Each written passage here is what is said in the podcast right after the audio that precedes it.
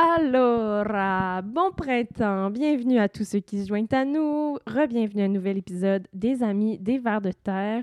Euh, il y a plusieurs nouveaux, j'ai vu sur Patreon. Merci de soutenir notre travail, c'est super apprécié. Euh, vous allez pouvoir avoir droit aux 15 minutes bonus, euh, toutes sortes de bonus. C'est vraiment le bon mois pour s'abonner sur Patreon. Je vous dis, on a mis une trolley de trucs de bonus, de podcasts. Euh, en lien avec mon court-métrage Pills. Et là, on reprend euh, en force avec le podcast Les Amis des Vers de Terre. D'ailleurs, j'aurais pas du tout pu faire tout ça et euh, rejoindre autant de nouvelles personnes sans le travail inestimable de Mélodie Hébert aux communications. Je te salue. Et cette semaine, euh, au podcast, on reçoit Paul Treil, qu'on avait déjà reçu à l'épisode 2. Là, vous allez voir dans l'enregistrement, il y a un moment donné, on parle de Louis Robert et tout ça, puis un moment donné, j'éclate de rire parce que Mélodie faisait des signes pour me dire de parler de l'épisode 2. J'ai oublié de le dire, donc je vais le dire maintenant. L'épisode 2, le deuxième épisode de ce podcast, j'étais allée avec Paul rencontrer Louis Robert. On était très intimidés. C'était vraiment, c'était un lanceur d'alerte. C'était comme un héros un peu pour nous. Et ça a vraiment donné lieu à une discussion super intéressante. Et là, on revient euh, sur spécifiquement la question des pesticides. Et ce qui est intéressant, c'est que euh, entre il y a un an et aujourd'hui, euh, Paul qui fait, qui faisait, ben, qui fait encore son travail euh, de maîtrise euh, sur la question de l'agriculture au Québec, mais bref, son sujet de, maîtrise de mémoire a un peu changé avec euh, l'évolution de, sa compréhension et de où est-ce qu'on en est au Québec. Il parle de tout ça dans l'épisode, c'est vraiment intéressant. C'est un bon ami à moi, c'est pour ça qu'on est euh, chummés de même dans l'épisode, vous allez voir. On s'entend très bien, on est des amis du cégep. De quoi on parle dans l'épisode? Euh, on parle, ben, c'est intéressant parce que j'avais vraiment envie d'avoir quelqu'un avec qui parler du mouvement La Ronce en France, qui est un mouvement de désobéissance civile et de micro-sabotage euh, de produits qui sont mauvais pour l'environnement, notamment du sucre euh, qui utilise des pesticides vraiment mauvais. Et on parle de toutes sortes de petits actes révolutionnaires en agriculture, comment pousser vraiment la réflexion en tant que citoyen plus loin? Oui, on veut soutenir les petites fermes, oui, les circuits courts, mais qu'est-ce qu'on peut faire de plus? On vous encourage d'ailleurs fortement, fortement, fortement aujourd'hui, maintenant, là, là, à aller voir euh, les paniers bio. Euh, J'ai fait exprès de mettre cet épisode-là en ce moment, à la fin du mois de mars. J'espère qu'il reste des places. Je sais qu'il y a plusieurs fermes qui sont complètes, mais je pense qu'il y a encore plusieurs fermes qui prennent euh, des abonnés pour des paniers bio. Puis on le dira jamais assez. Si vous êtes au Québec, si vous êtes en ville ou même en campagne, s'il y a une chose que vous pouvez faire pour soutenir l'agriculture d'ici, l'agriculture biologique, c'est d'acheter directement aux producteurs, puis pas juste une fois de temps en temps, de vous abonner à leur panier. Donc vraiment, on, le répète et je le répète, euh, faites-le si c'est possible pour vous. Vous pouvez aller sur fermierdefamille.com ou .ca et il y a plein de points de chute. Donc on parle de ça, on parle des pesticides, on se raconte un peu aussi comment on a vécu ça, notre rencontre avec Louis Robert, l'effet que, que cet événement-là a eu sur la compréhension euh, québécoise de c'est quoi la souveraineté alimentaire, notamment les effets de la pandémie. Bref, un genre de tour de table euh, de la situation un an plus tard. C'est toujours aussi chouette. Il y a 15 minutes bonus sur Patreon si ça vous intéresse. Et la suggestion culturelle de cette semaine est tellement hot. Là, je m'en vais tout de suite. Là, je vais faire pause, puis je m'en vais mixer la fin de l'épisode avec la suggestion culturelle et j'ai très hâte. Donc, je vous laisse. Bon épisode!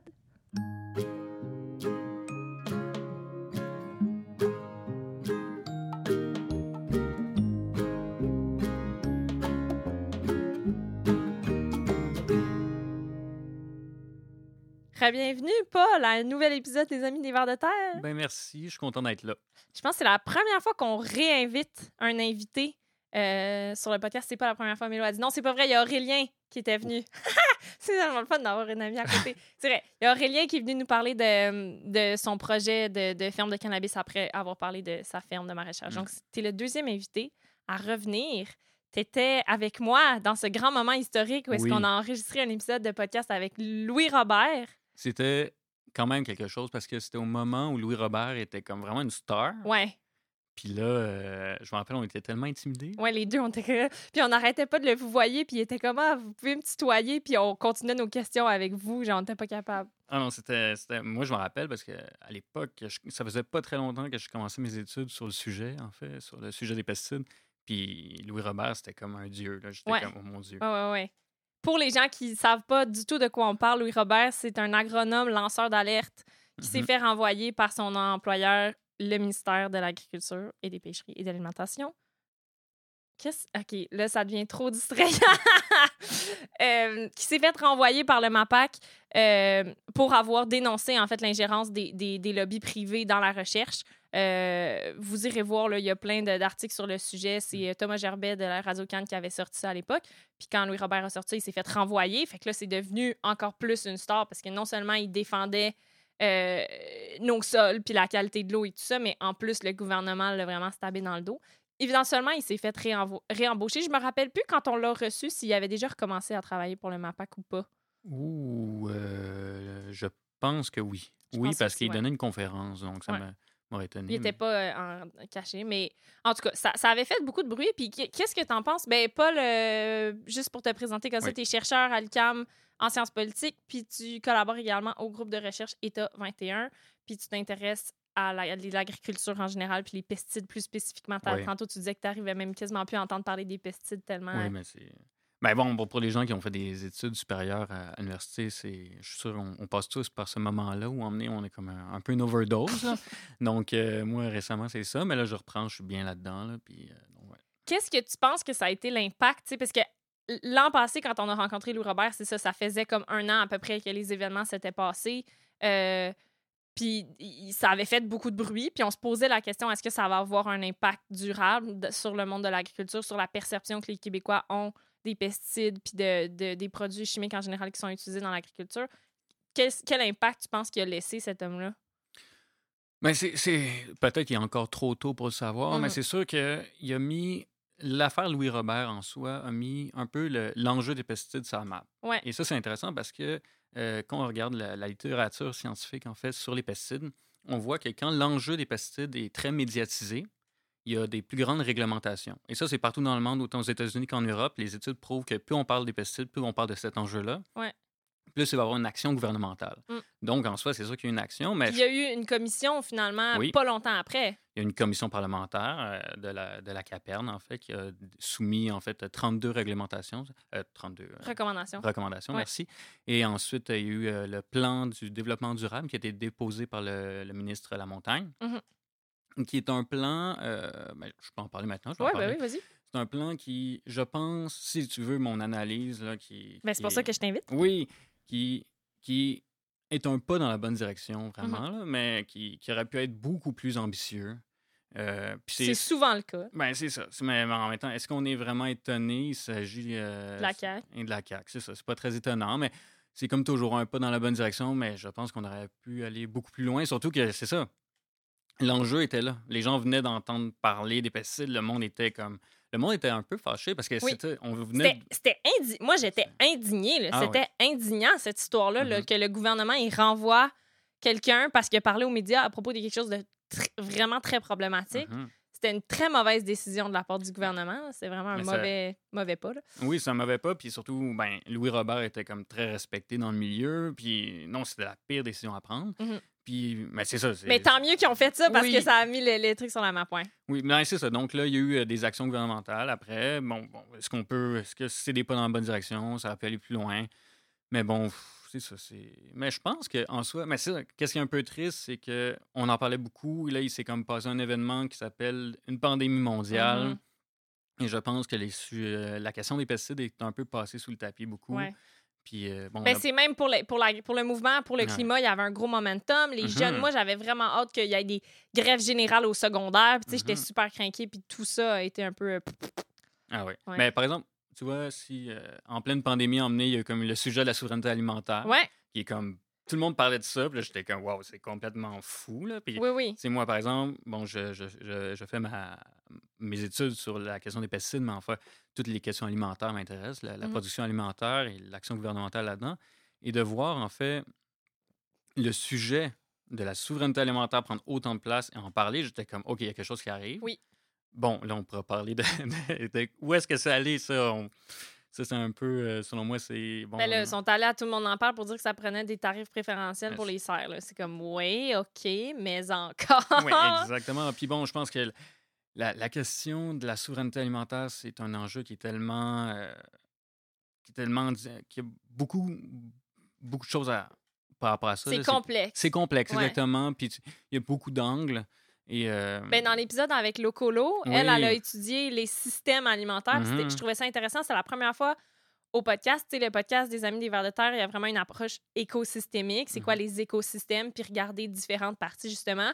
Mais c'était la première fois qu'on avait une discussion sur c'est quoi des systèmes alimentaires et comment tu fais des changements systémiques dans un système où est-ce que c'est pas l'agriculteur le problème, c'est pas l'agronome le problème, c'est le système. Donc, je trouvais ça intéressant qu'on apporte cet angle-là. Puis dans la souveraineté alimentaire, c'est la même chose. C'est oui, on parle de production, mais on parle aussi de distribution, on parle aussi des consommateurs, on parle aussi des réglementations. On parle... Fait que c'est comme tout ça, là, ça devient... C'est très complexe. Oui, tout ça. Puis moi, par exemple, par exemple, de ma perspective où j'étudie l'État, c'est intéressant de voir qu'on parle de souveraineté alimentaire, mais souvent, qu'est-ce que je dis? Mais est-ce que vous savez comment on subventionne l'agriculture? Est-ce que vous savez Mhm. qu'on subventionne des secteurs qui sont faits pour l'exportation? Oui. Donc ça, ça c'est- je dis, est-ce que vous savez qu'on subventionne, par exemple, des, porc. porcheries Ouais. pour que ça coûte moins cher pour permettre de les vendre en Asie? Est-ce qu'on le sait, ça? On envoie des millions de dollars dans cette industrie-là. Ouais. Puis ensuite, après, on fait venir, par exemple, des États-Unis, des légumes qu'on pourrait faire pousser ici, mais à Ouais. la place, on met de l'effort. Donc, c'est comme moi, de ma perspective, la souveraineté alimentaire, là, après, le gouvernement dit Ah, des tarifs préférentiels pour les serres. OK, c'est pas une si mauvaise C'est idée. pas une si mauvaise idée, mais on pourrait aussi rediriger l'argent. En... Oui, vraiment. Yep. Ben, je voulais garder ce sujet-là pour la fin, Mhm. mais peut-être que c'est une, une bonne mise en bouche pour que ce dont on voulait parler ensuite. C'est quoi l'état en ce moment de l'usage des pesticides au Québec, si on résume en général? Est-ce Mhm. qu'on en utilise beaucoup par rapport aux autres? Est-ce qu'on en utilise pas beaucoup? Est-ce que c'est très réglementé? Est-ce que c'est pas réglementé? Mais si, par exemple, si on se met dans une perspective, en Amérique du Nord, euh, on est peut-être un peu mieux que certains États aux États-Unis. On n'est pas nécessairement pire. Euh, je dirais que souvent, quand on parle avec les gens sur le milieu, les gens vont dire on s'améliore. Quand Mhm. même, il y a de l'amélioration dans les dernières années. Il y a une prise de conscience. Meilleure connaissance des sols, puis Oui. ouais. Mais on fait attention parce qu'on voit que c'est un enjeu qui est important. La, la santé des sols, c'est extrêmement important. Au Québec, on a quand même seulement un petit pourcentage de notre territoire qui est vraiment. euh, qui a une, euh, qui est arable. exactement, puis qui a une. Mon Dieu, je cherche mon mot en ce moment, mais qui a une possibilité Mhm. de pouvoir Une faire. fertilité. ouais, une Exactement. Donc, il faut, fertilité, faut ouais. en prendre soin. Euh, il y a plusieurs pratiques qui, qui sont en train d'être améliorées. Par exemple, les bandes riveraines. Pour les Mhm. gens qui connaissent le sujet, c'est un sujet qui porte à, à fort. À euh, discorde. à je le raconte toujours au podcast, mais oui, quand, dans- quand on, on- on était dans des élections euh, provinciales puis qu'on voulait parler d'agriculture, les gens disaient surtout, vous parlez pas de bande riveraine. Oui. C'est le, mot le magique pour faire capoter le monde.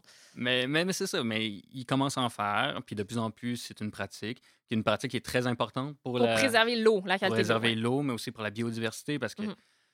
bon, le, faire une bande riveraine, après, vous pouvez faire pousser plusieurs choses dans votre bande riveraine. Pour les gens expliquent, là, c'est vraiment de faire euh, une bande, je pense qu'en ce moment, la, la- la réglementation, c'est 3 mètres. Donc, euh, que, les, que les agriculteurs ne font pas pousser jusqu'à en fait, Jusqu'au bout, bout, jusqu'au bout. bout de l'eau Ouais. qui évite en fait que quand vous mettez des pesticides dans votre champ ou des fertilisants, ben, ça coule directement dans, dans la source d'eau qui fait en sorte que vous polluez le cours d'eau complet puis Ouais. vous tuez pratiquement tout ce qui est dans l'eau. Ouais. Donc, à la place de ça, on fait une bande de 3 mètres où les gens peuvent faire pousser différentes choses Des arbustes, des Des arbres, des arbustes choses qui vont filtrer. Puis, qui ouais. amènent de la biodiversité, qui amènent un meilleur équilibre de, de l'agriculture avec la nature. On parle de haies, brise-vent, qui ont un Mhm. peu le même principe. aussi, Exactement. puis ouais. Donc, ça, c'était le, le- le point un peu plus technique. là. Mais en termes de pesticides, comment ça va au Québec? On va dans la bonne direction, mais c'est c'est très timide.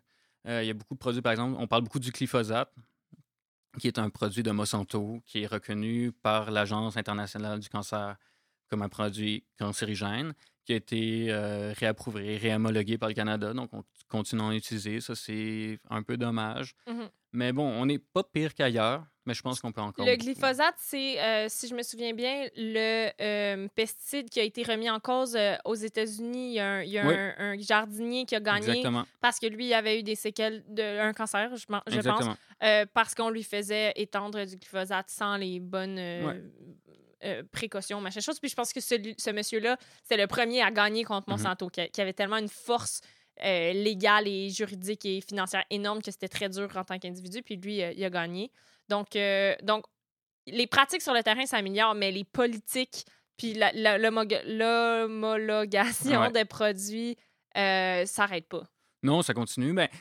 On- c'est toujours qu'on va parler, c'est on va dans la bonne direction, mais c'est trop lent. Mhm.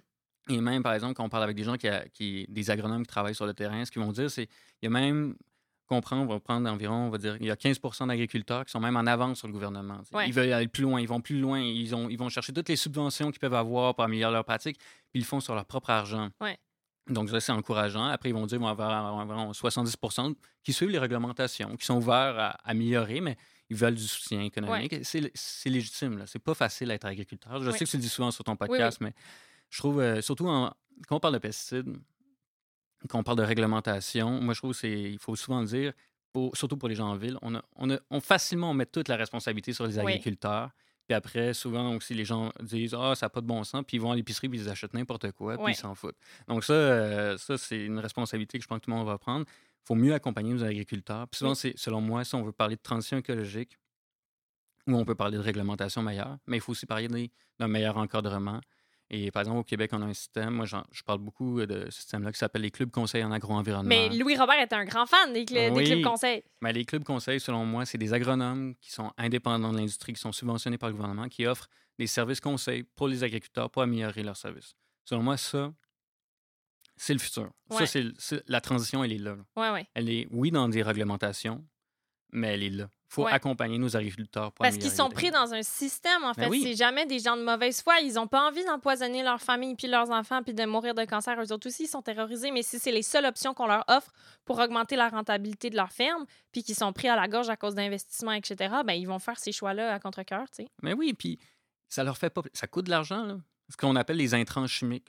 Donc, les, les engrais, les pesticides, ça coûte de l'argent aux agriculteurs. Il y Puis a c'est aucun- récurrent, ils doivent le refaire à Mais chaque oui. fois, ouais.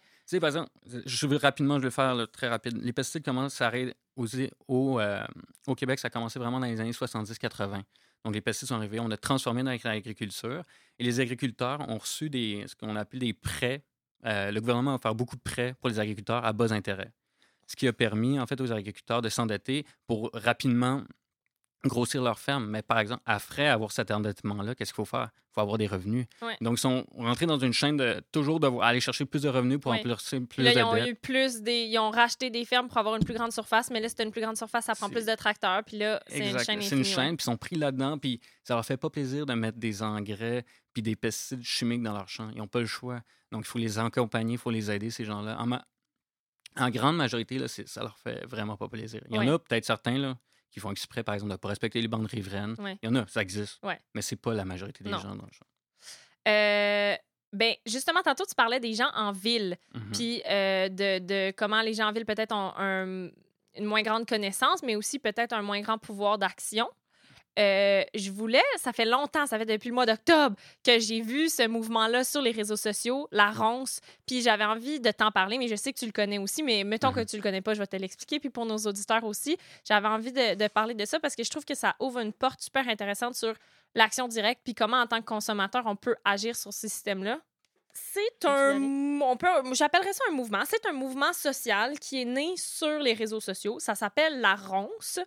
Et là, j'ai des petites notes que Catherine m'a faites. Merci, Catherine. Euh, c'est, moi, je les ai vus surtout sur Instagram, mais ils utilisent aussi Twitter, TikTok et YouTube. Euh, ils ont à ce jour 31 600 followers sur Instagram. Euh, ils appellent, ce qui est très intéressant pour moi, puis qui a vraiment rallumé la petite flamme de, de 2012, puis de 2015, puis de militante euh, d'action directe, ils appellent au sabotage pour, ouvrir les guillemets, défendre le vivant et faire plier les multinationales qui le détruisent. Euh, ils utilisent, comme on racontait tantôt, comme c'est un mouvement qui appelle à des actions illégales, euh, c'est totalement assumé. Euh, Il n'y a aucun porte-parole, il n'y a aucun visage, ni aucune personne qui est associée à ça. C'est un mouvement totalement anonyme. Et ils utilisent un peu la méthode Anonymous. Euh, quand ils font des vidéos YouTube, des choses comme ça, c'est une voix robotisée qui lise leurs choses. Puis même récemment, ils ont commencé à donner des entrevues radiophoniques, mais c'est un ordinateur qui parle. C'est comme ça, c'est complètement anonyme. Moi, je trouve ça très hot. Euh, leur slogan, c'est Je suis l'épine. Donc, pourquoi la ronce? C'est quoi le, le, le- le symbolisme de la ronce? Euh, ils disent Je suis l'épine qui défend le vivant, le vivant avec un V majuscule, donc la, la vie, la biodiversité, euh, et se dresse contre ceux qui le détruisent. Nous sommes la ronce qui leur fera rebrousser chemin. Euh, le mouvement revendique plus de 50 000 actes de micro-sabotage dans des supermarchés en une semaine seulement, dès le mois d'octobre, mais depuis, c'est des, centaines de milliers de- d'actes de micro-sabotage. J'aime bien le terme micro-sabotage puisque c'est en tout cas, on pourra leur, leur, leur reparler, mais l'action comme la plus récente contre les pesticides, c'était de déboucher des paquets de sucre. Une fois que les paquets ils sont ouverts, ils sont plus vendables. Donc, ils ont genre saboté, puis ils disaient aux gens, c'est super simple, tu fais juste aller dans l'allée, t'enlèves les bouchons, tu repars avec les bouchons, hop, hop, hop, ni vu ni connu. Puis euh, vraiment, il y, a des- il y a des supermarchés dans certaines villes de France où, ils ont dû complètement enlever ces sucres-là des rayons parce que c'était c'était impossible. Ils, étaient, ils se faisaient con- constamment, constamment saboter. Puis c'est assez- un, un acte assez minime pour que même si tu te fasses pogner, il n'y ait pas vraiment de conséquences. Euh, ils, ils disent d'ailleurs qu'ils ont un protocole de sécurité et ils veulent éviter les actions qui vont trop loin et, ils- ils prévoient ne jamais porter atteinte à l'intégrité physique des personnes. Donc, c'est intéressant aussi dans le, toute la question de l'action directe et de la désobéissance civile. Est-ce qu'on porte violence contre des individus ou est-ce qu'on porte violence contre des symboles, euh, du matériel, etc. Les compagnies qui étaient visées par cette, cette campagne-là en particulier, parce que la ronce, ils veulent. euh, ils ont aussi proposé des actions de sabotage contre les SUV, des actions de sabotage contre les trottinettes euh, qui, euh, qui, qui, ont- qui sont apparues à Paris puis qui ont vraiment causé le bordel. Puis leur méthode de sabotage est vraiment intéressante. Tu fais juste prendre un feutre puis tu coloris le code barre puis la trottinette est inutilisable. C'est du génie. Et, mais leur, leur action par rapport aux pesticides, c'est vraiment de. Ils ont visé trois, quatre compagnies sucrières en France qui font du sucre avec des betteraves. Et ces compagnies-là ont favorisé le retour des néonicotinoïdes. Euh, C'est-à-dire qu'en France, ils avaient réussi à bannir certains pesticides qui étaient vraiment mauvais pour les abeilles. Puis ces compagnies-là ont prétexté la pandémie et des, et des pénuries de nourriture pour réutiliser des pesticides qui avaient été bannis. Donc, euh, c'est vraiment insolent et c'est vraiment dégueulasse comme, comme mode d'action. Puis la ronce, euh, c'est entre autres contre ça qui se, qui se battent. Si ça vous tente, j'avais envie de lire un petit, euh, un petit morceau du manifeste. Il est quand même assez long. Il existe en version intégrale sur euh, la, page YouTube euh, de la Ronce ou leur page Instagram. Mais c'est très bien écrit, c'est très beau, ça fait même du bien à lire. Donc, j'en ai choisi un extrait. Ça va comme suit. Le manifeste de la Ronce. Je le sens, notre modèle de société court à sa perte, broie l'humain et entraîne déjà dans sa chute des larges pans du vivant. Chaque jour, je suis bombardée d'informations et d'images, alors que je reste chez moi, en sécurité, en colère, mais conscient de mon impuissance, espérant que quelqu'un quelque part se lève pour freiner cette course folle. Ce quelqu'un, ça pourrait être moi, mais j'ai trop peu de pouvoir, et ceux qui en ont et ceux qui en ont ne font pas face. Ils fuient, ils festoient sur les ruines jusqu'à la dernière goutte de pétrole, le dernier arbre debout, la mort de la dernière abeille. Ils disloquent le navire pour construire leur radeau. Ma rage contre les responsables du désastre ne les freine pas. Je ne sais pas comment contre-attaquer, remplacer mes posts indignés par des actes, des actes qui valent mieux que mille discours. Ce qu'il me manque, c'est l'idée. L'idée et sa viralité. L'idée partagée avec des milliers d'autres, des milliers d'autres avec qui je vais agir. Je peux arrêter d'acheter, mais si, ensemble, nous les empêchions de vendre. C'est du génie. C'est du génie. Voilà, je tiens une idée. Inventer des gestes simples et peu risqués qui empêcheraient leur 4x4 de rouler, leur pub de s'afficher, des gestes qui dégraderaient suffisamment l'emballage de leurs produits pour qu'ils ne puissent plus les vendre. Un geste aussi discret et rapide que de déboucher un bouchon, mettre un coup de feutre sur la date de péremption, utiliser leur ouverture facile tirée ici, en zappant l'étape de l'achat. Un petit geste pour la planète qui, s'il était reproduit par des centaines de milliers de personnes en même temps, partout, en ciblant un produit ou une marque en particulier, parce que c'est ça l'affaire aussi, c'est pas du sabotage euh, aléatoire, il y a, un message, il y a, une, intention précise. Je me suis interrompue. Un acte s'il était reproduit par des milliers, aurait un impact financier tel que nous ferions plier la multinationale qui le fabrique, ou, à minima, lui ferait perdre des plumes. Quand on pense qu'il suffirait que des milliers de gens aient la même idée que moi, mais ça y est, je ne suis pas seule. Cette idée, vous l'avez aussi. Puis, fin de la citation. Puis, c'est ça qui est genre mal magique, je trouve, avec cette campagne-là. Moi, j'étais au Québec, fait que j'étais là, ah, je veux participer, mais le sucre, le sucre d'ailleurs, les compagnies qui étaient visées, c'était Daddy, Béguin, C, Saint-Louis et Leclerc. Euh, ils, ils visent aussi Coca-Cola, les stations d'essence Total, les compagnies de SUV, euh, les compagnies de pesticides, Monsanto, etc. etc. Euh, Mais c'est ça que je trouvais malade, moi, parce que surtout pendant la pandémie, on était tellement impuissants, on était juste sur nos réseaux sociaux, même Black Lives Matter, même tous ces genres de mouvements-là. Oui, on fait des publications Facebook, oui, on n'est pas content, on utilise des hashtags, mais ça comble pas du tout, du tout le besoin de connexion, puis le besoin d'agir, puis le besoin d'avoir un impact sur notre environnement. Puis là, ils offraient des petits gestes, des petits... Moi, j'adore parce que les gens en environnement d'habitude sont tannés d'entendre les petits gestes, fermer le robinet quand tu te brosses les dents, mais c'est comme, non, non, là, c'est un petit geste de désobéissance, puis ça fait grincer le système pas mal plus. Alors, moi, j'ai. des- Moi, ben, bon, tu m'en as parlé un peu avant l'enregistrement, puis je suis allé voir rapidement. Et moi, ce que j'aimais, c'est qu'ils répondent. euh, Parce qu'ils se font très critiquer, parce que moindrement, tu fais un peu de, de Ah oui, non, en l'action, France, le monde ah, capote, là. Parce que là, hey, vous avez gaspillé du sucre, hein? C'est à cause de Mhm. vous si les gens meurent dans la rue maintenant. Oui, oui, bien sûr, parce que le sucre blanc, c'est la base de notre alimentation à tous. Mais, mais c'était très bon. Puis en fait, leur, ré- leur réponse était excellente, moi, dans une entrevue, parce que, puis ça, c'est intéressant, qu'ils font des entrevues à la radio. Ils utilisent des voix informatiques. Ouais. Je trouve ça. Ouais, c'est vraiment. euh, c'est très bien fait. Et ils se faisaient dire. Comment ils répondaient à la, dire qu'ils utilisaient un peu une forme de violence. Ils se Ouais. disaient, mais comparé à la violence que le capitalisme et les changements climatiques, on fait rien. Là. Ouais. Non, non, non, c'est c'est Et minime. moi, je trouvais ça très bon. Je suis pas. Sincèrement, je, je pense pas être le, le plus grand fan de ça. Par contre, qui suis-je pour juger? Et je sais que qu'est-ce qui est important, c'est la diversité des tactiques en Yeah. ce moment. Et ça, c'est essentiel. Et je pense que ces gens-là, ce, ce mouvement-là qui est, qui est très anonyme, ce qui Mhm. est merveilleux, ils peuvent ils sont des milliers, mais Ouais. on sait pas qui. Mais on sait pas qui. C'est vos Ça être- voisins. c'est- on sait pas c'est qui. Puis tu rentres dans une épicerie, puis tu peux pas cibler qui qui va être en train de faire quoi, tu sais.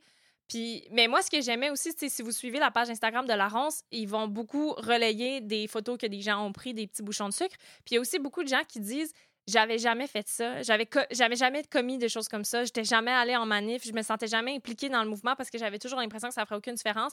Puis là, pour la première fois, j'ai fait quelque chose, puis je me sens vivant, puis je me sens puis ça en soi, c'est pas assez, mais ça peut vraiment être une étincelle pour que la prochaine manif, il y ait plus de monde, puis la prochaine pétition contre les pesticides spécifiquement dans ta Mhm. région, tu te sens impliqué, puis pour que tu ailles poser des questions à ton conseiller municipal, puis comme tu dis, la diversité des tactiques, on est tous les deux assez fans euh, Ouais. de, de, de, de ça, c'est-à-dire qu'il n'y aura pas un seul moyen pour faire plier, que ce soit le gouvernement, les compagnies ou peu importe. C'est l'attaque qui vient un peu de tout, puis la philosophie de la ronce, c'est ça, c'est genre, peut-être qu'on pourra pas vous, vous en empêcher, mais on va être l'épine dans votre pied qui va vous faire chier en tabarnak. Sais, Au moins, si ça peut être ça.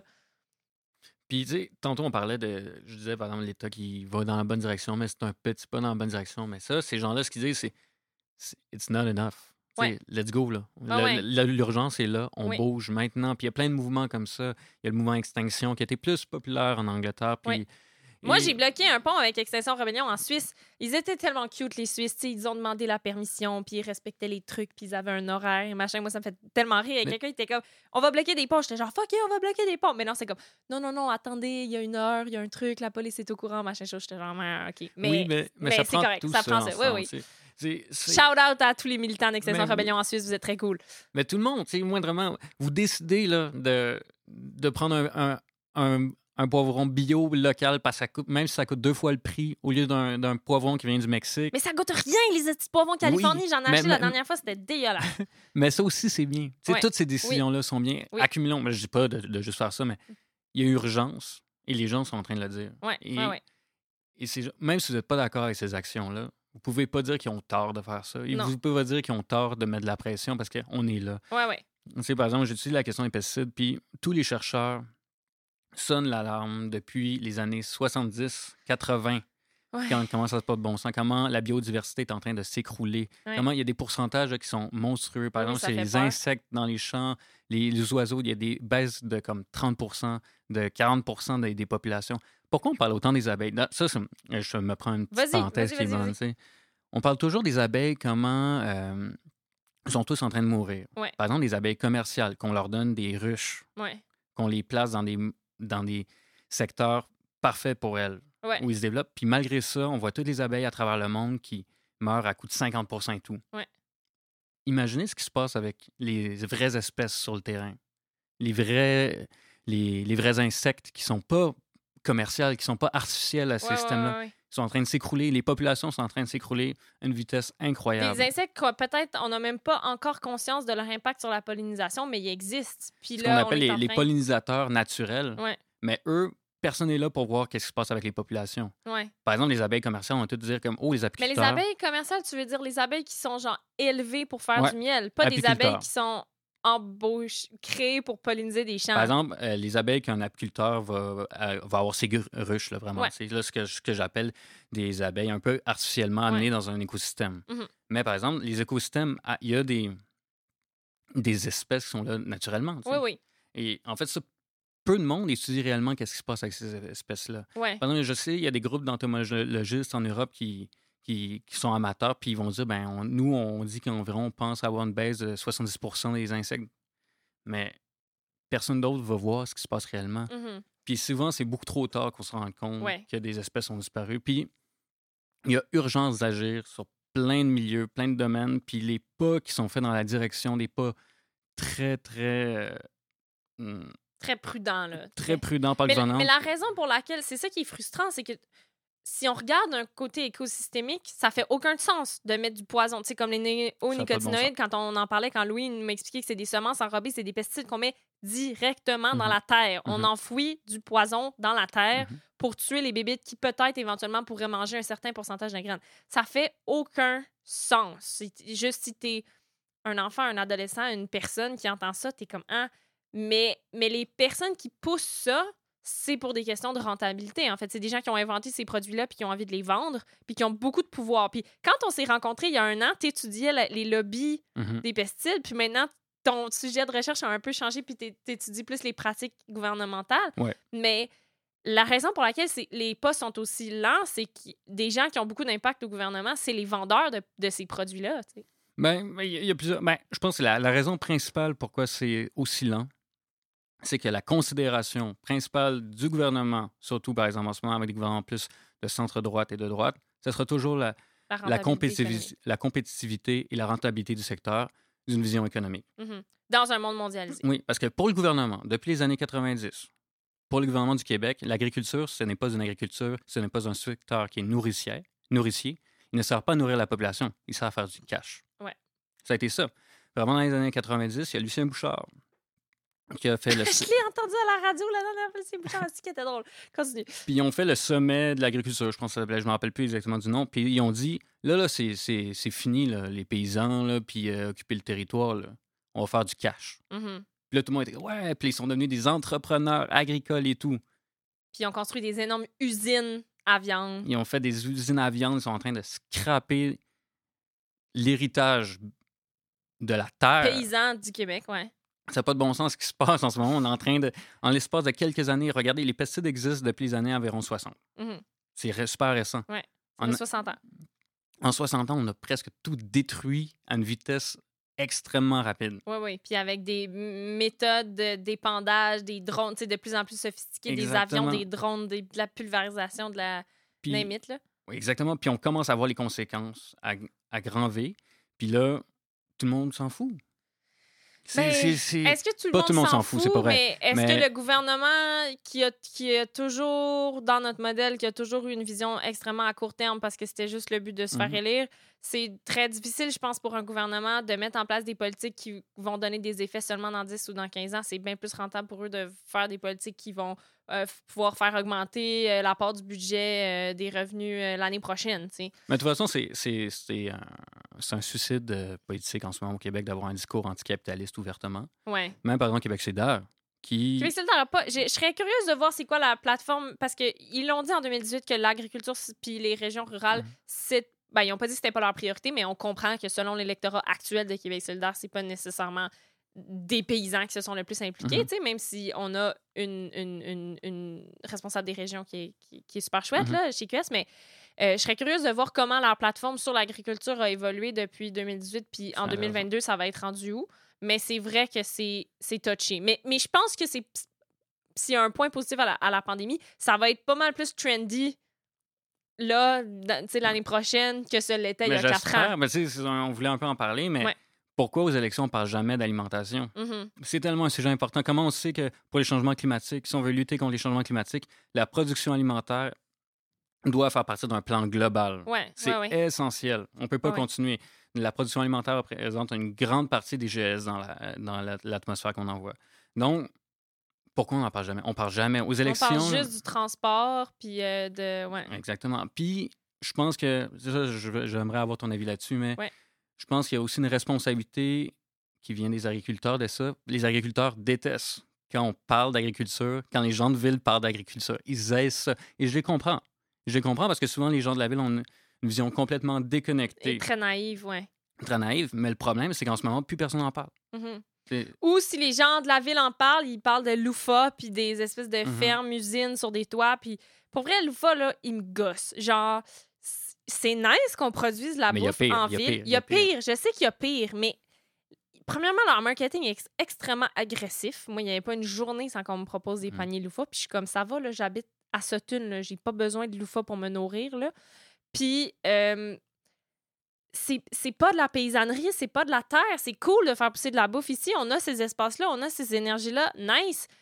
Mais là, on est en train de complètement détourner le- le- le- l'enjeu de, de- comme, comme l'agriculture, c'est aussi l'usage du territoire, l'habitation du territoire, la- Mhm. comment qu'on occupe le territoire. Puis, en tout cas, je sais pas, il y a, il y a quelque chose là-dedans. Ça, ça me vient de ma mère, là, parce que euh, aussi, elle, elle, elle était très. euh, tu sais, la mode de l'agriculture urbaine, Mhm. puis mettre beaucoup d'énergie dans l'agriculture urbaine. Puis c'est cool. Tant mieux si ça peut connecter puis ça peut avoir une valeur éducative. Mais on nourrira jamais le Québec Mhm. avec juste des légumes ou des aliments qui sont faits pousser sur l'île de Non, Montréal. Il n'y a non. plus de terres agricoles à Montréal. Il il y a l- les terres agricoles les plus fertiles du Québec, c'était à Laval puis à Montréal, puis on les a bétonnées à côté. Fait Mhm. que.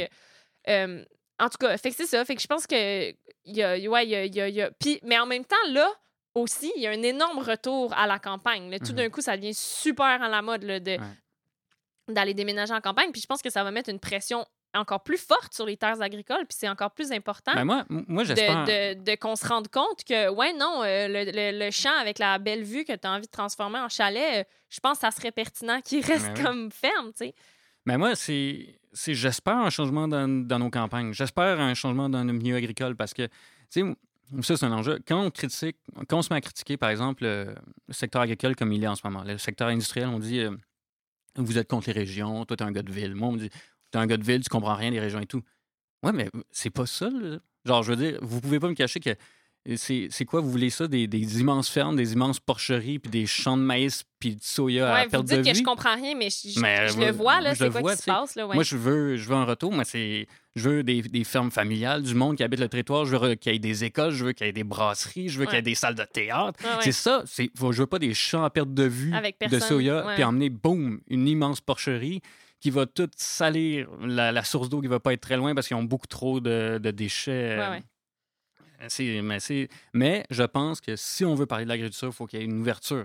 Il faut, je pense qu'il doit venir les agriculteurs. Il faut politiser l'enjeu. Il faut en parler aux élections. Il faut qu'on soit ouvert. Il faut qu'on parle. euh, faut qu'on parle ouvertement de c'est quoi la, la question du monopole syndical au Québec. Ça, c'est un enjeu. Ouais. Mais c'est aucun parti politique qui l'ouvre. Non, non, non. Hey, tu me donnes une plateforme.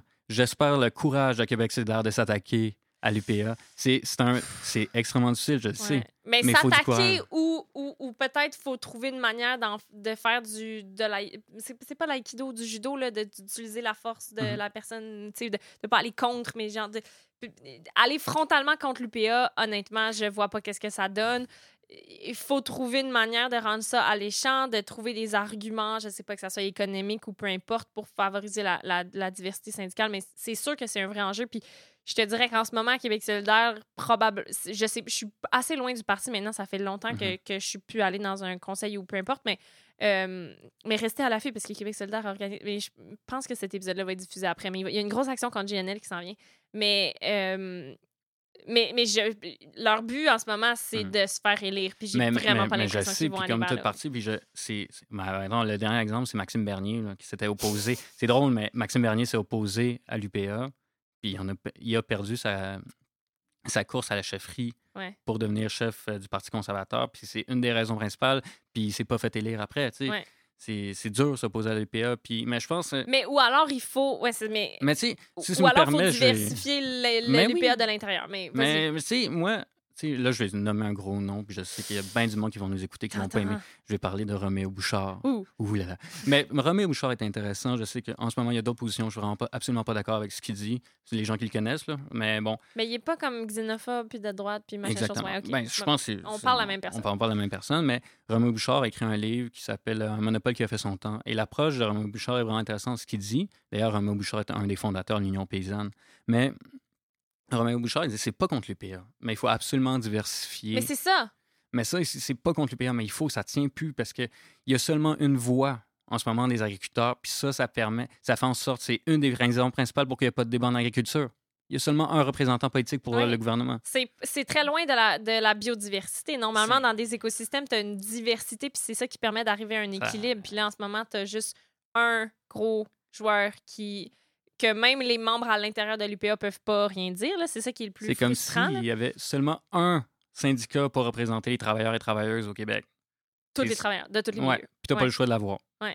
C'est ça, ça, ça fonctionne pas. Donc ça, il faut avoir un changement. Ça fait partie. Puis euh, oui, il faut parler. Il faut politiser l'enjeu parce que l- la Mm. consommation alimentaire, Mais peut-être que la, je sais pas, je pense, euh, peut-être que la manière de finalement arriver à une diversité syndicale, ça serait qu'il y ait des jeunes crinqués qui, au lieu de fuir l'UPA, rentrent dans l'UPA, puis mettre des petites craques, puis mettre des petites choses qui finissent par rendre l'UPA un peu plus flexible, puis un peu plus ouverte. Mais ça, c'est vraiment de la job d'infiltration. Puis le problème, c'est que le métier d'agriculteur, c'est tellement déjà Mhm. tra- prenant qu'il y a très peu d'agriculteurs qui font aussi de la communication, qui font aussi du journalisme. C'est comme quand Jean-Martin Fortier il a décidé d'écrire son livre et tout ça, il a arrêté d'être sur une ferme. C'est Mm. comme... puis, puis je trouve que l'affaire qui est cool de Jean-Martin, c'est qu'il il, il- ouais, il a rendu ça trendy, puis il a rendu ça un peu grand public, tu sais. Puis je pense qu'après ça, il y en a d'autres, tu sais. Depuis, il y a des, des deux gars qui, qui, qui ont été à la, à la ferme des quatre temps, qui ont fondé les jardins funambules. Ben eux, ils font de la... Ils ont un podcast, ils font de la formation aussi. Puis c'est en, en rendant l'agriculture un peu plus accessible parce qu'il y a de la communication, il y a du journalisme aussi que ça ouvre, tu sais. Mais il y a très peu d'agriculteurs qui font de la politique parce que juste, ils n'ont pas le temps. Non, parce qu'ils font d'autres choses. Mhm. Fait qu'il faut qu'il y ait d'autres gens qui font de la politique, mais Mhm. qui s'intéressent à l'agriculture. Oui, oui. Mais c'est. puis Juste, tu me parles de ça, mais tu sais, Jean-Martin Fortier, puis par exemple, la, les vas-y. funambules. Pour moi, là. Moi, je trouve ça très. Non, non, moi, je, moi, je le trouve génial. Puis, Ouais. je trouve ce gars-là, il a tellement fait beaucoup Oui. pour l'image des agriculteurs, le retour à la. Mais c'est ça, ce retour-là. C'est ça, le visage que devrait être l'agriculture. La révolution des petites Ah, c'est fermes. tellement, ça, c'est qui... ça la révolution. Ça, c'est la révolution. Oui, je- oui, la révolution, c'est plein de choses, mais ça, c'est la révolution. Ça, Ouais. c'est le futur. là. Le retour à la terre en équilibre. T'entends tout ça, Mélo, fonder une petite ferme, c'est la révolution. Elle est sortie du studio. Ah, Mais, Mais c'est ça, c'est ça l'agriculture de demain. C'est ça qu'il faut céder à nos enfants, aux générations Mm-hmm. futures. Puis, puis le problème, c'est que les méga porcheries puis les méga poula- poulaillers, euh, c'est pas le futur, clairement. C'est pas ça qu'on a envie de léguer. C'est extrêmement destructeur. Mais c'est des infrastructures qui ont coûté super cher puis qui sont là. Mhm. Qu'est-ce qu'on va faire avec les méga porcheries si le gouvernement est désinvesti dans le cochon puis qu'on peut plus en faire? Moi, personnellement, je suis plus capable de manger ce genre de viande. Je, je suis pas totalement végétarienne, je l'avoue. Puis c'est un débat qu'on n'a jamais eu aux, aux Amis des Vers de Terre. Puis j'aimerais beaucoup le véganisme versus euh, faire, faire de, euh, l'élevage, euh, euh, de l'agriculture régénérative avec Mhm. des animaux, tu sais, la place des animaux dans la permaculture. veux-. Veux-tu mon avis là-dessus? Ouais, éventuellement, mais, mais, Ouais. mais ce que je le verrais, c'est aussi un épisode dédié avec un éleveur, puis Ouais. avec quelqu'un qui est plus vegan, puis des gens qui sont capables de se parler. Mhm. là. Mais, mais tant qu'il y aura euh, des mecs poulets à une pièce, il va falloir des poulets, tu sais. Comme... Ouais. Ben, oui, vas-y, je veux bien ton avis là-dessus. Toi, t'es Ben, végétarien. je suis végétarien. Ouais. Puis à tendance végane, là, j'essaie de consommer le moins possible de, de produits. Je vais manger des œufs de, Mhm. de poule en liberté. Et je vais manger En liberté, dans leur. Dans poulailler. leur poulailler, oui, c'est ça, ça reste toujours. hein. J'ai déjà eu des poules, d'ailleurs, à Mm. Montréal. Mm. Euh, C'est vrai, t'avais des poules un J'avais peu. des poules. C'est- C'était vraiment mes. mes- Ouais, je, je salue mes anciens colocs d'ailleurs. C'était vraiment une histoire. Salut Maude, c'était elle qui s'occupait du poulailler. Mais, euh, mais tu sais, moi, je pense que. Ben, où est-ce que j'allais? Oui, par exemple, moi, le véganisme. le véganisme, je- euh, le végétarisme, c'est moi. Moi, je, je pense qu'on le sait, il faut manger moins de viande. Mhm. Par exemple, la, la façon qu'on mange la viande en ce moment, surtout en Amérique du Nord, elle, la seule façon de répondre à cette demande-là, c'est une production industrielle. Oui. Ça, il faut être d'accord. Donc, tu sais, moi, moi, par exemple, j'ai décidé d'arrêter de manger de la viande. C'est une raison vraiment éthique à la base, dans le sens que moi, je voulais pas violence sur un autre être vivant. Par exemple, je peux... Pour une raison écologique, je, je, je pense qu'il est- possible de manger de la viande, Mhm. mais beaucoup moins Mhm. et beaucoup mieux. Moi, ce que je dis, mangez-en moins, mais mangez-en mieux. Ouais, ouais. Euh, sachez euh, vos sources de viande. Sachez c'est qui vos agriculteurs. Puis si t'achètes ça au plus bas prix à l'épicerie, t'as aucune chance de savoir ça vient d'où. En fait, si, hey, si tu achètes ta viande à l'épicerie, là, ça m'étonnerait que ton, ton, ton bœuf il se promenait dans, dans l'herbe. Ouais, je suis pas mal sûr ça. jamais. c'est une réalité. Et je pense que. euh, où est-ce que je m'en allais avec ça? Ben, tu disais que euh, comment qu'on consomme en ce moment, ça nécessite un élevage industriel. Donc, si Mhm. on. Ben, je, je, je finis Oui, ta ben, phrase, là, mais. Consommez moins, consommez mieux, connaissez vos sources. De, même, ça, c'est la même chose pour tout, mais surtout pour la viande. Ouais. Surtout que. C'est c'est vraiment, de- c'est vraiment de la scrap, là, ce qu'on vous C'est- donne. oui. Là, dans, c'est, c'est des animaux qui, d'un, pas bien être, mais on leur bourre D'antibiotiques. C'est ouais. vraiment. C'est vraiment problématique. là. Sérieux, là, genre, manger. Vous pouvez manger de la viande, mais checkez vos sources. Mangez-en moins, mangez-en mieux. Mais c'est ça, mais c'est parce qu'après ça, t'arrives au McDo, t'arrives, euh, tu sais, moi, j'ai, moi, j'ai un problème, mettons, le Tim Horton, OK? Mhm. J'haïs le Tim Horton, je fais des jokes sur le Tim Horton, je, je méprise que de bord en bord du Canada, la seule offre de, de station-service qu'on nous offre, c'est du Tim Horton. Et pourtant, quand je prends ma voiture et que j'ai envie d'un snack, ben, je m'arrête chez Tim Horton Mhm. parce que c'est la seule option, puis parce qu'il y a un nanana, puis là, il n'y a rien de bon, puis la seule affaire qui est moindrement mangeable, c'est un genre de rap au poulet. Fait que là, au lieu de pas manger ou nanana, mais c'est comme une absence de choix finalement, tu sais. Mais c'est parce que j'ai une voiture, c'est parce que je choisis de manger en voiture au lieu de me faire un lunch, c'est parce que blablabla. Mais c'est tellement des petites habitudes de consommation qui sont comme ancrées qu'effectivement, moi non plus, quand je vais à l'épicerie, j'achète plus de viande juste parce que ça me dégoûte. Puis parce que je travaille dans une. Ben, j'ai travaillé longtemps au bagel shop dans une épicerie Mhm. bio où est-ce que. Crime, la l'éleveuse de bœuf est venue à mon podcast, là. Il n'y a pas plus proche que ça, tu sais. Mhm. Mais, euh, mais c'est dans les petites habitudes de consommation. Puis ouais, c'est comment qu'on consomme. Ben, c'est- les fast-foods, ça doit être une des. des les fast-foods puis les restaurants en général, là, mais ça doit être une des, des, des, des sources. Je sais pas combien de la viande qui est élevée au Québec va dans ce genre de, de, de resto-là versus pour la consommation à la maison versus l'exportation. Ça serait un chiffre qui serait intéressant, Mm. Ouais, ça en revient finalement aux habitudes de consommation des consommateurs. C'est ça Ouais. qui est. Malheureusement, il y a, il y je sais qu'il faut pas dire que consommer, c'est meilleur, la- genre, consommer, c'est voter et tout. Ouais. Mais il faut quand même checker ce que vous mangez, là, sérieux. Là. Ben, en fait, ce qu'on pourrait dire, puis avec le colo, c'est ce qu'on c'est ce qu'on s'était dit la dernière fois, c'était genre acheter, c'est voter quand tu es dans un système capitaliste où est-ce que Mhm. ton seul pouvoir, c'était le pouvoir d'achat. Donc, déjà, il y a ça. Mais c'est surtout, sais, si tu es déjà. tu sais, si t'es déjà dans marre, si t'as des problèmes, si t'as une famille à nourrir puis que t'as pas le temps, whatever, personne te juge, là, t'es pris dans ce système-là. Mais si t'as les moyens de le faire, si t'as une deuxième voiture, si t'as un spa, là, si en ce moment t'as un spa, là, dans ta maison, là, tu peux manger bio. Genre, je te promets que tu peux. Tu vas y arriver, là. La fin du Mm. mois, ça va être correct, là. Comme, moi, ça me- pour vrai, je sais que c'est un, un discours de personnes privilégiées, puis c'est aussi un discours de personnes qui a travaillé en agriculture, puis qui sait qu'est-ce que ça représente. Mais les gens qui veulent manger pour le moins cher possible, je suis comme, mais, mais pourquoi tu veux mettre absolument de la scrap dans ton corps? Je comprends pas ce raisonnement-là. Je comprends que tu veux pas dépenser de l'argent parce que tu es pauvre, c'est correct, mais mais ce que tu mets dans ton corps, ça devrait être la priorité numéro un. Ben, en tout cas, ça, c'est comme Ben oui. personne malade aussi que je. Déjà que mon corps m'envoie des signaux qui rushent et je vais pas le remplir de, de produits chimiques puis de cochonneries. Là, la, la santé humaine, c'est la première des choses qui va avoir un impact. C'est ton alimentation. là. Ouais. On est ce qu'on mange. Ouais, C'est ça, on le sait, puis c'est partout. là. Mais tu sais, aussi, il y a une question d'accessibilité, c'est réalité. Là. Par exemple, quand tu habites à Montréal, moi j'habite à Montréal, je suis un étudiant, je fais pas des. C'est pas toujours facile, puis il n'y a pas toujours aussi d'accessibilité. là. Tu sais, c'est con, là, mais si je me mangeais bio à mon épicerie, j'ai comme euh, trois choix de poivrons, euh, j'ai des céleris, des carottes, puis des choux. Là. Ouais. Il n'y a pas grand-chose d'autre. Ouais, ouais. Par exemple, si je vais dans la rangée des biscuits, j'ai 57 sortes de biscuits puis euh, 36 sortes de céréales. Mais ça, c'est un système capitaliste. On est tous pris là-dedans. là. Mm. Mais il faut... on est pris, mais faites un... Regardez. Moi, souvent, je dis aux gens, là, quand je parle, check, euh, je donne l'exemple, les carottes. Ouais. Les carottes bio, là, c'est toujours... Ça coûte pas ça- tant plus cher. ça pas coûte- Hum, Il y a une différence de 25 cents. là. Ouais. Ben, achète tes carottes bio. Ouais. Faites juste une effort. À chaque fois que tu choisis un légume bio au lieu d'un légume pas bio, Conventionnel, ouais. ben, ben même, je dis, moi, moi, je dis pas conventionnel. Ce qui est conventionnel, c'est un légume bio.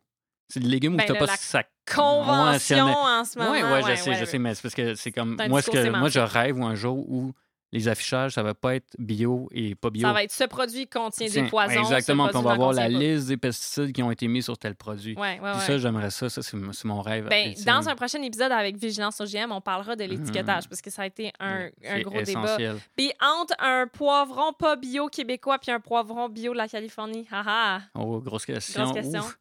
Euh, moi, c'est une grosse. Mais sincèrement, euh, je- aujourd'hui, et là, je vais peut-être me faire taper ses doigts, mais je vais prendre le bio.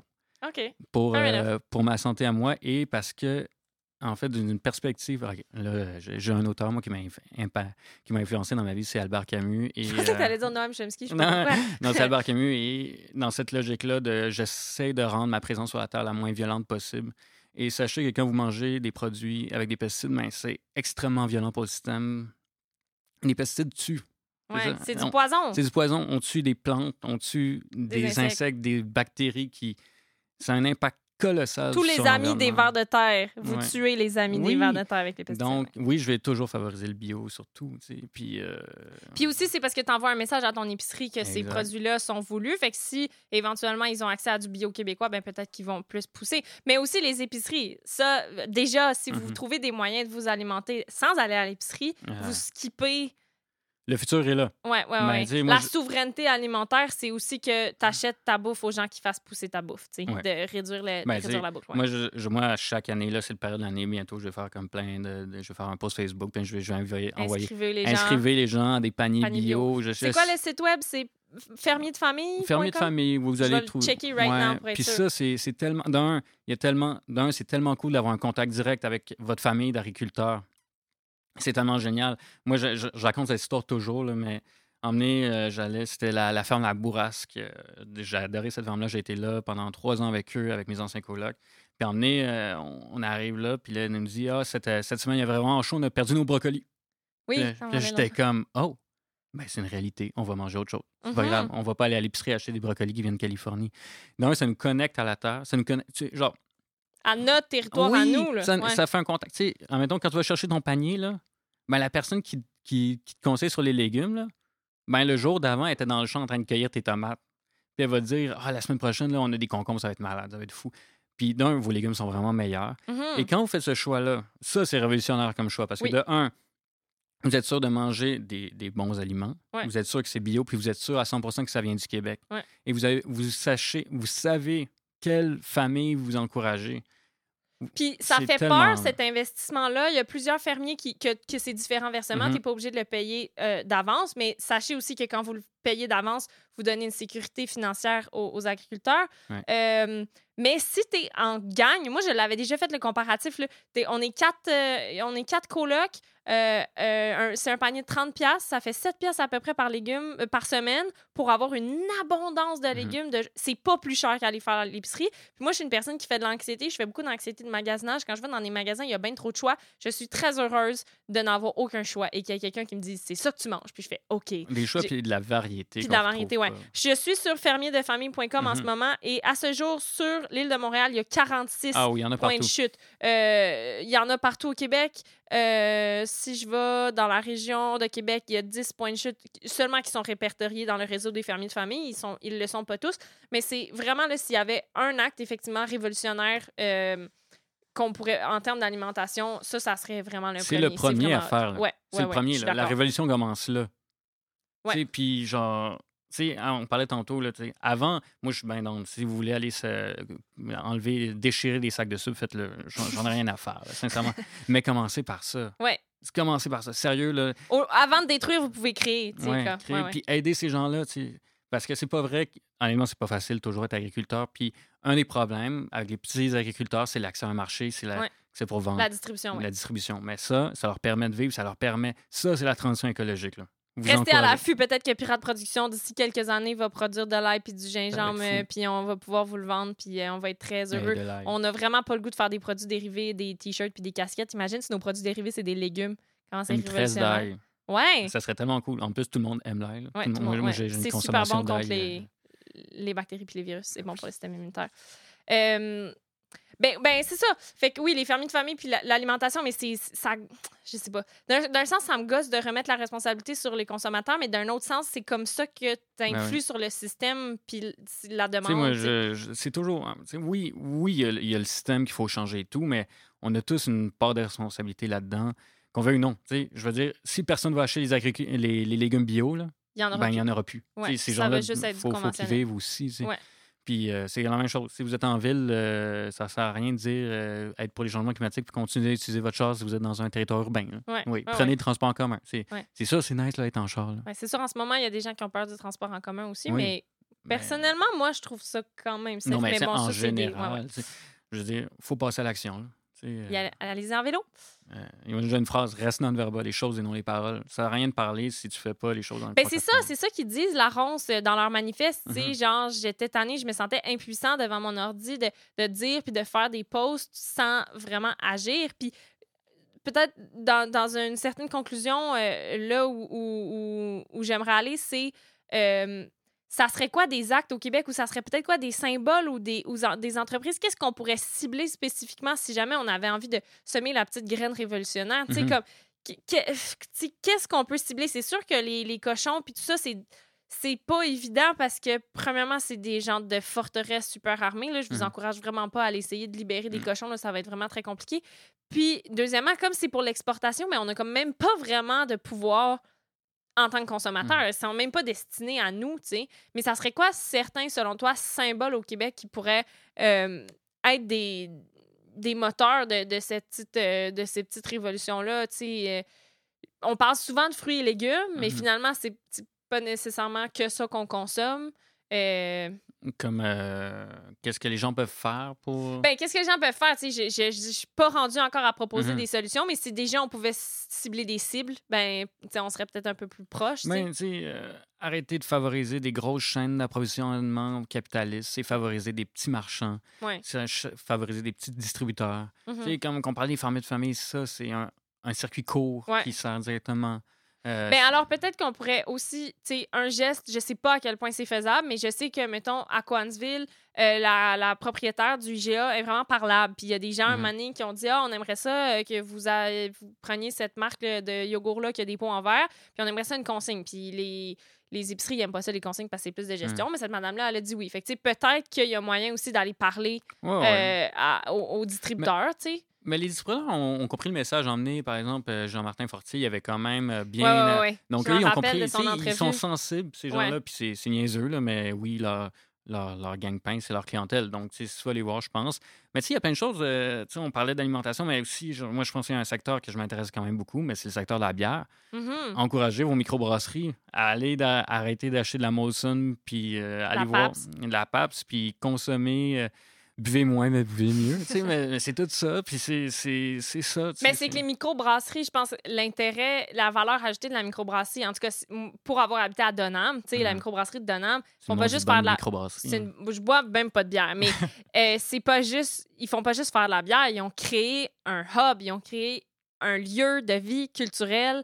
euh, ils font vivre des artistes qui font des étiquettes, ils font vivre toutes sortes de. C'est un écosystème en soi, là, Mhm. tu sais. Puis c'est plus qu'acheter un produit parce que c'est ça. Après, il y a des. Ben, Jean-Martin, il en parlait souvent que, que pour lui, aller habiter en campagne, c'est aller habiter à un endroit où il y a justement des écoles, Mhm. des salles de spectacle, puis des microbrasseries, Ouais. dans le sens de tous les éléments qui font. Puis, tu sais, à Sutton, c'est une joke, là, je pense qu'il y en a trois. là, tu sais, Mhm. Il y a comme la brouerie en face, puis la- la- la- l'abordage juste à côté. Mhm. là. Ça fait vivre quand même euh, euh, le village plus que juste faire de la bière. Il faut révolutionner nos, nos- nos régions, nos campagnes. faut pas que ce soit juste des grands champs. faut que ce soit des, des petites fermes familiales.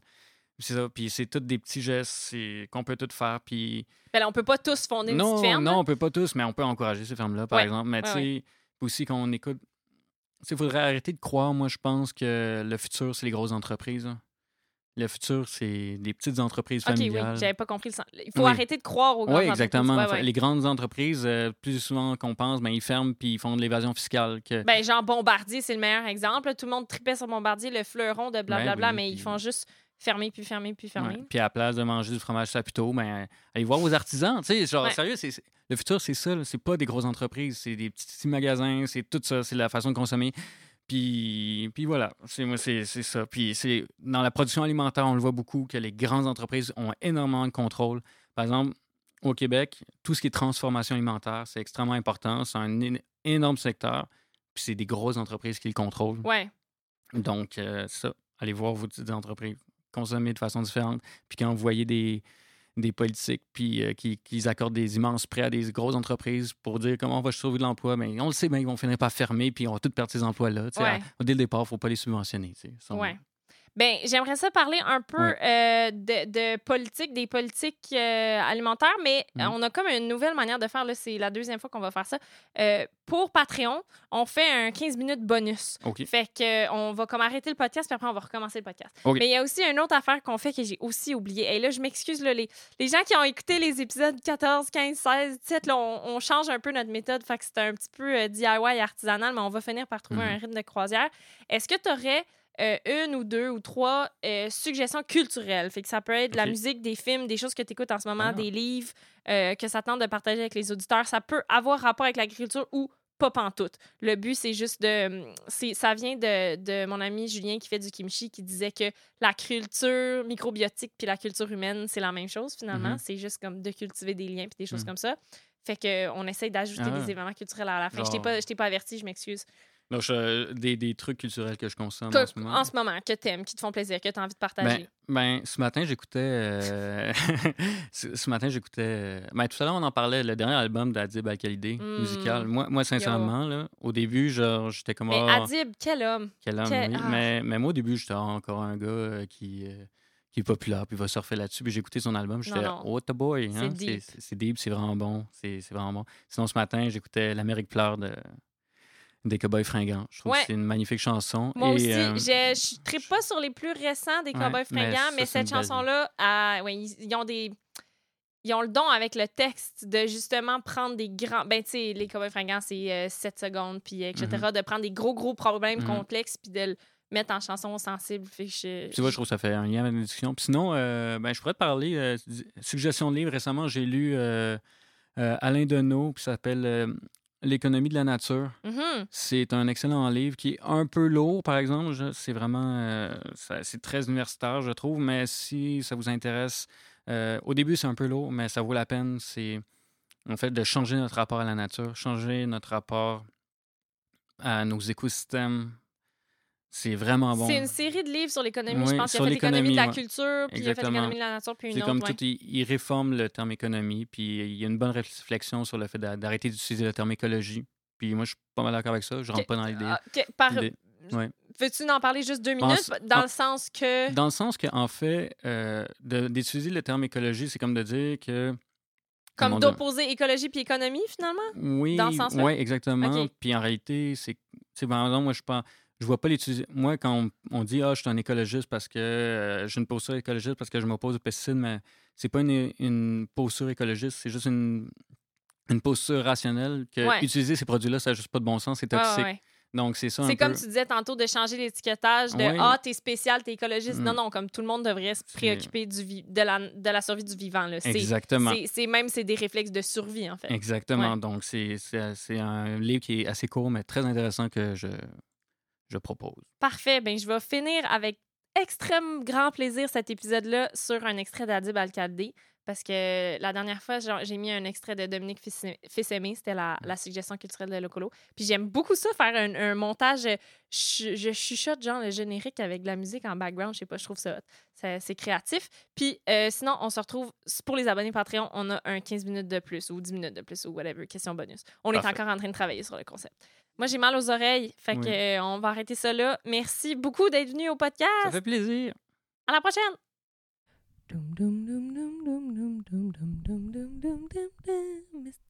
J'ai toujours rêvé de chanter ça dans mon micro avec euh, full de gain.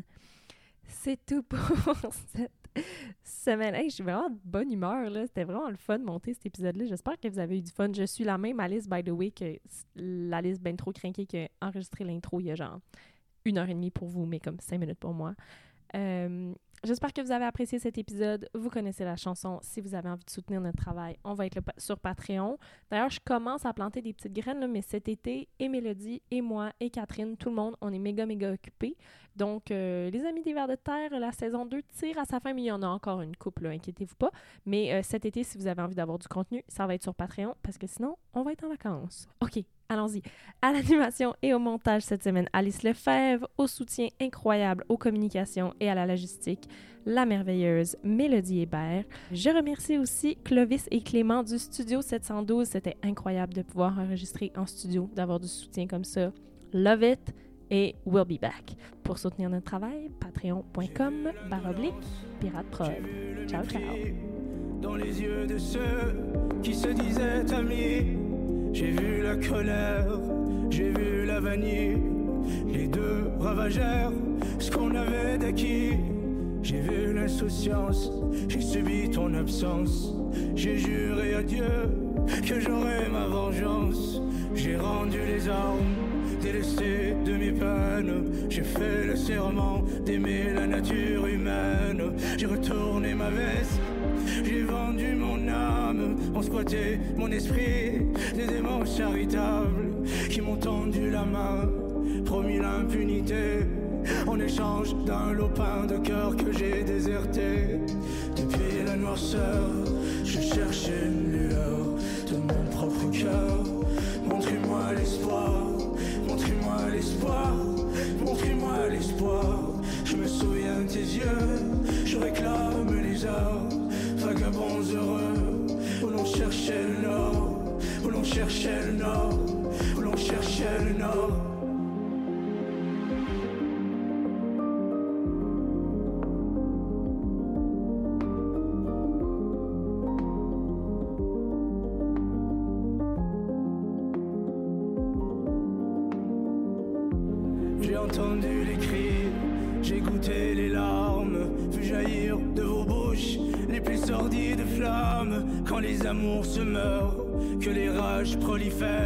j'ai même vu des anges vouloir mordre ma chair. J'ai vu les apatrides gueuler sans Dieu ni terre et mourir de noyade en marin solitaire. Comment pourrais-je aimer, moi qui ai vu le mal? J'ai préféré te fuir au profit d'une cavale où je cherche mes monstres au creux de mes blessures. Vais-je regagner mon âme à coups de poing de suture? Devrais-je brûler les ponts qui me lient au passé Aurais-je le courage de savoir pardonner? Depuis la noirceur, je cherche une lueur de mon propre cœur.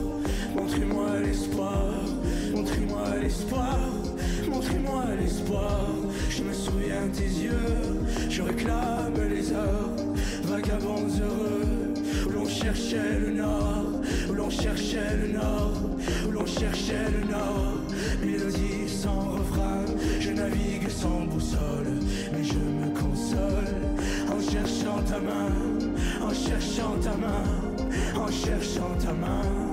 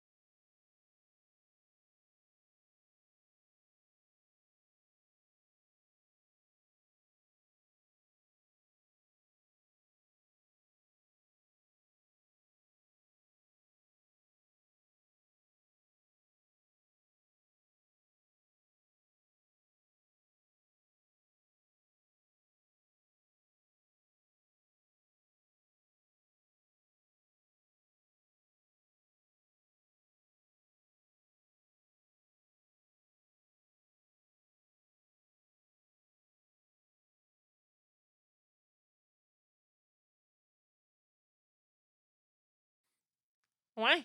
Moi, j'aimerais ça. Personne m'invite à leur podcast. C'est ça l'affaire aussi. C'est peut-être parler pour ça que je suis fâchée contre les estis de, le podcast d'humoristes de 12 parce que. Ben, tu pourrais venir parler de ça, on pourrait parler de ça, ce serait fucking cool. T'aimerais Quoi? ça? Serais-tu dans de venir parler de ça? De l'humour? De la place des femmes dans l'humour. Ouais, je participe à une, re- à une recherche justement sur euh, l'humour euh, révolutionnaire, c'est pas ça le, ter- le terme, là, mais. Renforcer les réseaux parallèles. Non, euh, sur l'humour euh, revendicateur un peu ou whatever. Mais oui, je serais fucking down, Ok, vraiment. On s'en reparle. On s'en reparle, oui. Oh, le petit papier Wi-Fi, il est ici.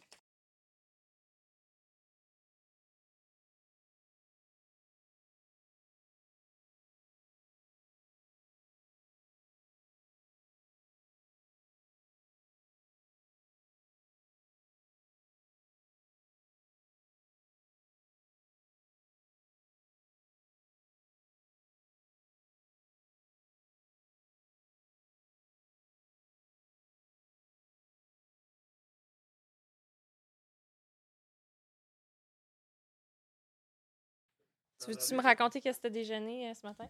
Ce matin, j'ai déjeuné. euh, oh, un petit classique pour moi, j'ai mangé des toasts avec du beurre, du beurre d'arachide et des bananes. Oh. Mais moi, je mange juste ça presque dans la vie. Mais euh, puis les, Je me nourris exclusivement de toast au beurre d'épinette. puis, euh, les dimanches, je fais des crêpes. C'est bon. Tous les dimanches. Moi, je suis une grande fan de crêpes aussi.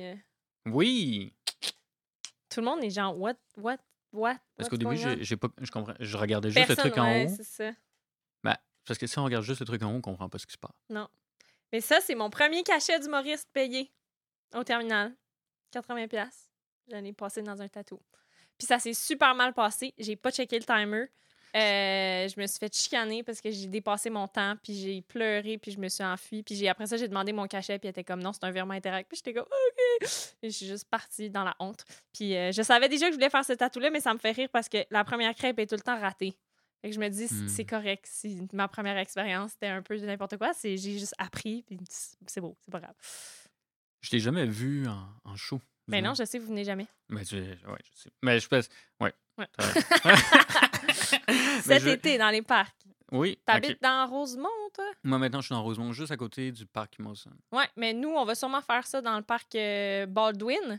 Mhm. Aude, elle vient de déménager. Elle habite juste au coin, genre Shepherd, Sherbrooke, là, juste au coin du parc Mm. Baldwin. Genre, ça la donne de même. Mais je suis comme, yo, ça va devenir ma loge, là. Mhm. Genre, on va faire les shows, puis je vais pouvoir aller chiller chez eux. Ouais, un, bel petit, beau petit appart, tout seul. All right, Kidou. Kidou, tout le monde est bon? Tout le monde, euh, personne n'a envie de faire pipi? Tout le monde se sent Moi, je bien? suis très bon.